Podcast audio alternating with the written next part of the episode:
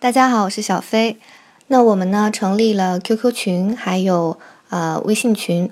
然后呢，在群里大家说，现在这个诗词叫什么诗词大会是吧？然后还有朗读者啊特别火，所以呢也想听一下法语诗的朗读。那我们今天呢就来读一首法语诗，呃，希望大家喜欢，然后也能了解一下这个法语诗和中文诗的呃一些不同。那我今天读的呢，是法国诗人波德莱尔的一首《恶之花》里面的一首诗《旅行》。旅行呢，这个主要是一个没有去旅行的人啊和旅行回来的人的这个对话。那我会读其中的第四节啊，也就是旅行回来的人他回答啊他在旅途中都看到了什么。呃，我先用法语读，然后读完原诗呢，再用中文给大家。呃，朗读一遍中文版本，然后再介绍一下这首诗，好吧？Le voyage, Charles Baudelaire. Nous avons vu des astres et des flots. Nous avons vu des sables aussi. Et malgré bien des chocs et d'imprévus désastres. Nous nous sommes souvent ennuyés comme ici. La gloire du soleil sur la mer violette la gloire des cités dans le soleil couchant. Allumer dans nos cœurs une ardeur inquiète, de plonger dans un ciel au reflet alléchant. Les plus riches cités, les plus grands paysages, jamais ne contenaient l'attrait mystérieux de ce que le hasard fait avec les nuages. Et toujours, le désir nous rendait soucieux. La jouissance ajoute au désir de la force vieil arbre à qui le plaisir sert d'ancré. Cependant, que grossit et durcit ton écorce. Des branches veulent voir le soleil de plus près. Grandiras-tu toujours, grand arbre plus vivace, que le cyprès Pourtant, nous avons, avec soin, cueilli quelques croquis pour votre album vorace. Frère, qui trouvez beau tout ce qui vient de loin, nous avons salué des idoles à trompe, des trônes constellés des joyaux lumineux, des palais ouvragés dont la féerique pompe serait pour vos banquières un rêve ruineux, des costumes qui sont pour les yeux une ivresse, des femmes dont les dents et les ongles sont teints, et des jongleurs savants que le serpent caresse. 嗯，接下来呢，我读一下这首诗的中文译本。呃，那这个中文版本呢，我看了有很多，呃，但我特别喜欢的呢，是在豆瓣上啊找到的一个，呃，好像是艾洛老师，是叫艾洛这位诗人他的译本。呃，我我也希望能够，如果他能听到我们节目的话，呃，能够联系我，然后特别想嗯拜读一下他其他的作品。那我们就用艾洛老师的这个译本来读一下。旅行，波德莱尔，第四节。我们看到过星系，看到过波涛，我们也看到过沙滩。可我们还是时常无聊，如同在此地，即便有种种冲撞和不可预期的灾难。太阳的荣耀在紫罗兰的海上飞行。诸城的荣耀在沉落的太阳之中，他们在我们心中点亮一种不安的热情，想要投身泛着诱人反光的天空。最富裕的城市，最伟大的景观，也从未曾像偶然用云造出的城邑所拥有的魅力一般神秘悠远。而欲望总是让我们忧虑不已。愉悦给欲望增添强力，以欢愉为肥料的老树啊，欲望正在增厚变硬的是你的树皮，同时你的枝条想要从更近处观看太阳。比柏树更富活力的大树啊，你是否会永远长高？无论如何，我们已经小心翼翼为你们贪吃的图册采集了几幅素描。兄弟们呐，所有来自远方的，你们都觉得美丽。我们敬拜过布满发光宝石的宝座，还有那些长着象鼻子的偶像。精雕细琢的宫殿，对你们的金主来说，他们童话般的豪华，真是毁灭性的梦想。华服对眼睛来说如此醉人，牙齿和指甲染了色的女子，还有盘蛇抚摸的高妙的杂耍人。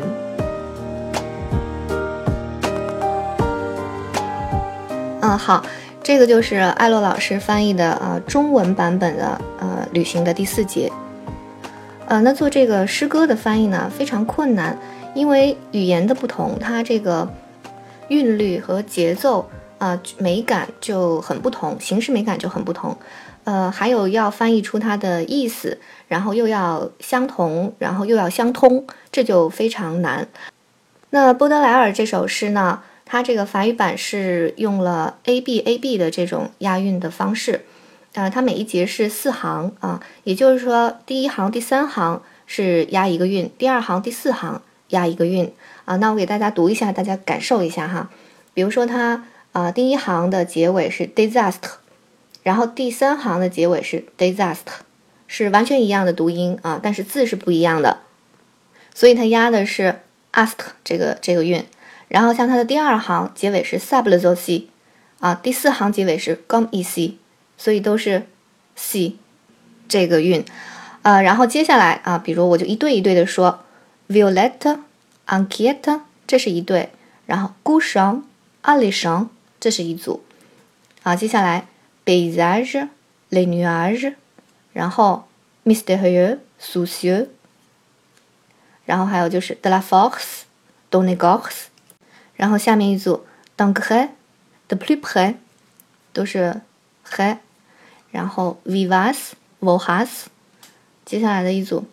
avec soin de loin，啊，都是 loin 来结尾的，然后接下来一组 trompe bombe。嗯，lumineux、ruineux， 然后最后 universe、gas。啊，好，这个就是它的一种押韵方法啊。然后同时呢，它很整齐，每一行基本上都是同样数量的这个音节，所以音律上来讲啊，就很很很漂亮，也很严谨。呃，这个是法语诗的一种啊，一种表现形式。当然还有很多其他的办法。呃，所以说法语诗呢，或者法语古典诗呢，就跟中国的诗很像啊，都是讲究意象，呃，和这个就是内容和形式的都达到完美的这种统一。呃，我们经常说这个中文非常复杂哈，呃，我经常听中国朋友说，因为中文一个词就可能有好多种意思，啊，其实法语也是这样，也有这个情况啊。然后比如说中文，呃，一个意思可以有好多种词去表达。嗯，法语也是这样，所以你就要选择呃合适的这个和谐的这个词去运用它在你的呃文章中，嗯，所以其实哪怕英语也是这样的，